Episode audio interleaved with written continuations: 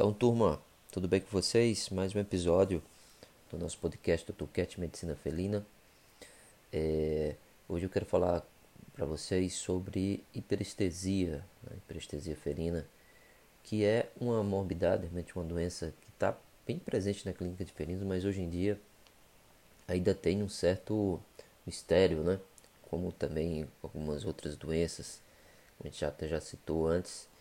É, que precisa de um melhor estudo, de um maior aprofundamento, de diagnóstico, né?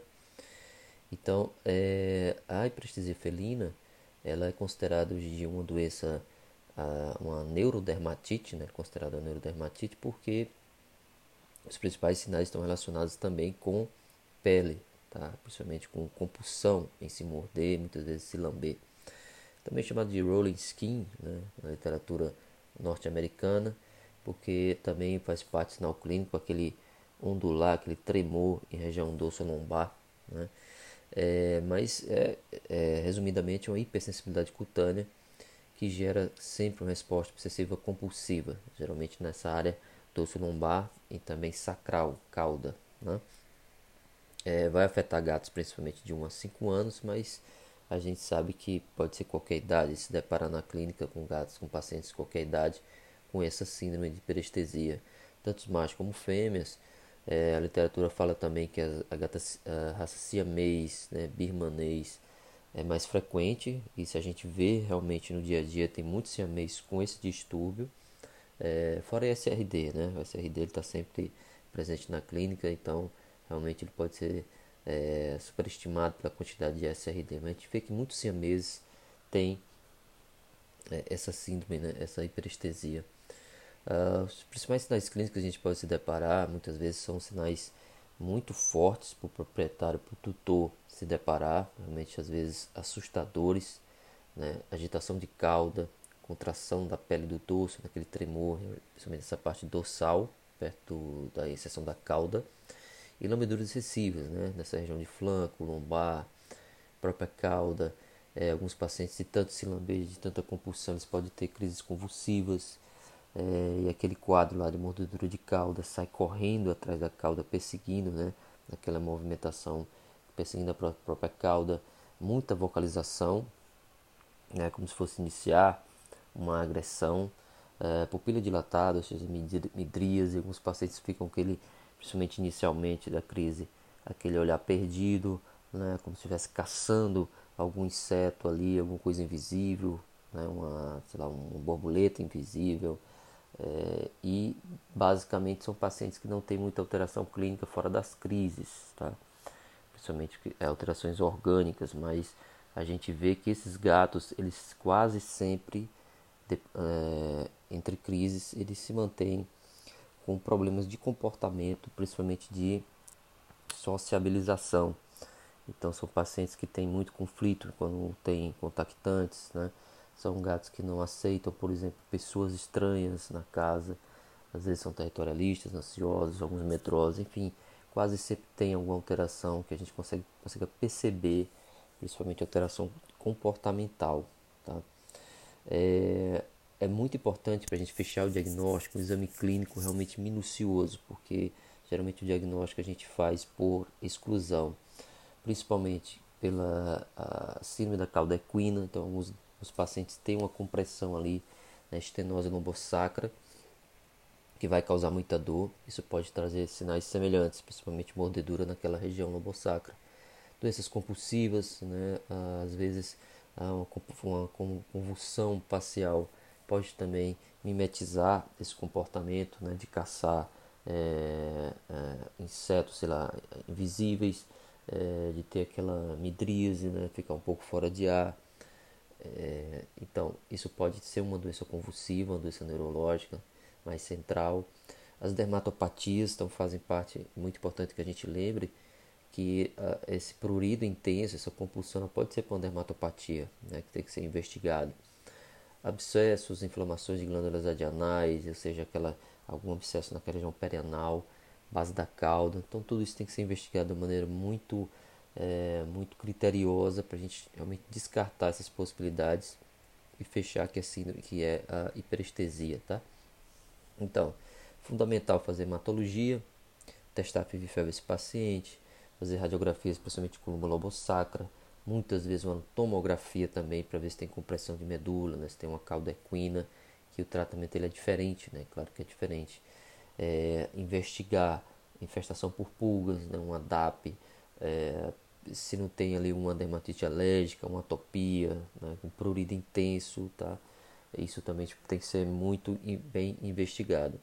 Em relação ao tratamento, ainda tem assim, não se tem uma certeza.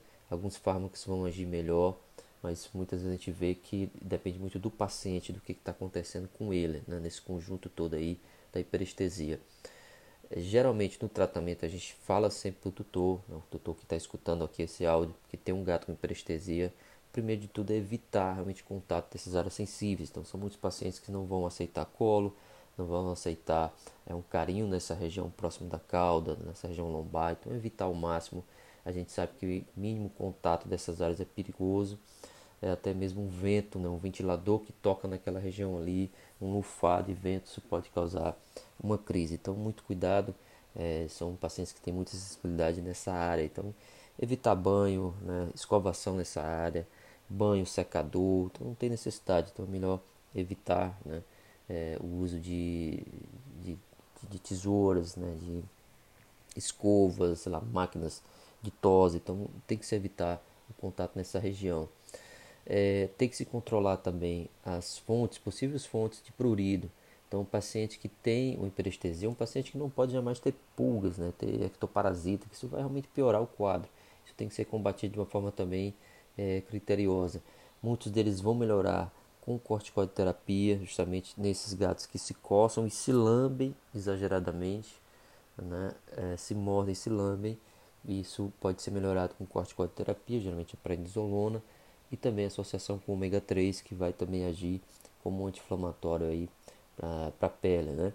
E aí a gente entra na parte do tratamento que está é, tá mais associado a anticonvulsivantes, antiálgicos, o que a gente mais utiliza na prática clínica e que os trabalhos mostram um melhor resultado é a gabapentina. Então seria o fármaco de primeira escolha, né? Alguns gatos a gente precisa associar com fenobarbital, principalmente esses pacientes que têm realmente processos mais agressivos, é, mais intensos, né? A gente geralmente faz associação gabapentina fenobarbital. É, alguns pacientes podem responder também a fluoxetina. Isso vai depender muito de cada caso, mas assim, de escolha seria a gabapentina, é, um, iniciando né, uma corticoterapia também pode ajudar. É, e você pode também associar com fenobarbital. Por quanto tempo? A gente não sabe. Na verdade, são gatos que vão ter tratamento ao longo da vida. Né? Na medida do possível, a gente vai tentar reduzir algumas doses, né? manter a gabapentina um fármaco muito seguro, que dá para ser utilizado por muito tempo em gatos, então não, não tem muita preocupação com isso. Mas alguns pacientes, por exemplo, que tomam fenobarbital, a tendência é a gente tentar reduzir o máximo a dose. Isso vai depender de cada caso. Né? A gente sabe também que, associado ao tratamento clínico, a gente tem que também fazer um tratamento, uh, modificação ambiental. Por quê? Esses pacientes, como eu falei para vocês, geralmente eles têm uh, distúrbios de comportamento. E aí, se você enriquecer esse ambiente, uh, esse ambiente, por exemplo, uma gatificação que a gente chama, que é colocar prateleiras, corredores uh, aéreos, né, em paredes, em tetos, caixas, ou seja, principalmente se tiver outros gatos, a gente mantém eh, esses pacientes de certa forma mais confortáveis no ambiente. Então, utilizar um feromônio felino, tá? é, também vai ajudar com certeza, que são pacientes que geralmente têm é, problemas realmente de relacionamento com outros gatos, às vezes com outros com, com seres humanos, né? Então manter eles num ambiente mais confortável, mais seguro para eles, né? Que eles se sintam mais seguros. Isso também é muito importante. Também tem-se uma indicação, pessoal, de a gente entrar com acupuntura. Alguns pacientes vão aceitar, outros não. Alguns, como realmente aquela área mais sensível, geralmente eles eles podem ter algum desconforto inicial, mas assim um bom acupunturista ele pode geralmente, desculpa, ele pode realmente trazer muito benefício para esse paciente, tá? É, alguns gatos vão ter realmente casos mais refratários, casos mais complicados para a gente tratar. Quando isso acontece, né, quando, uma, uma, quando você tem uma baixa resposta ao tratamento clínico, a gente vai ter que é, voltar um pouquinho no tempo e tentar fazer novamente o diagnóstico diferencial, ver se a gente não deixou escapar algum dado importante, é, mas também a gente pode até associar ah, os fármacos, né? por exemplo, em gatos que ainda continua a perseguir muito a cauda, né? a gente tem que investigar traumas, especialmente base de cauda, como falei para vocês, base da cauda e ah, ah, em relação também à síndrome da cauda. Então fazer uma tomografia se não fez, uma radiografia se não fez, né? investigar doenças pélvicas, discopatias, fraturas, enfim. E melhorar também o controle de dor. São gatos que, que a gente pode entrar até com opioide também. É, se permanece aquelas lambeduras excessivas, né, muita lambedura, é ideal que esse paciente entre na corticoterapia. Se não tiver corticoterapia, quer dizer, se já tiver corticoterapia, entrar com fluoxetina ou clomipramina. Né? Também Uh, por exemplo, uh, é, é, como é, é, considerado também uma, uma, é uma neurodermatite, então isso também a gente tem que visualizar que esse paciente pode precisar também de, de fármacos para diminuir essa vontade de se lamber, né? É, diminuir esse estímulo aí psicogênico, tá? Então é isso, turma. Essa foi a hiperestesia, tá? Muito obrigado por acompanhar o nosso podcast. É, sugiro, solicito que vocês compartilhem, tá? Para quem não conhece. Muito obrigado, até a próxima.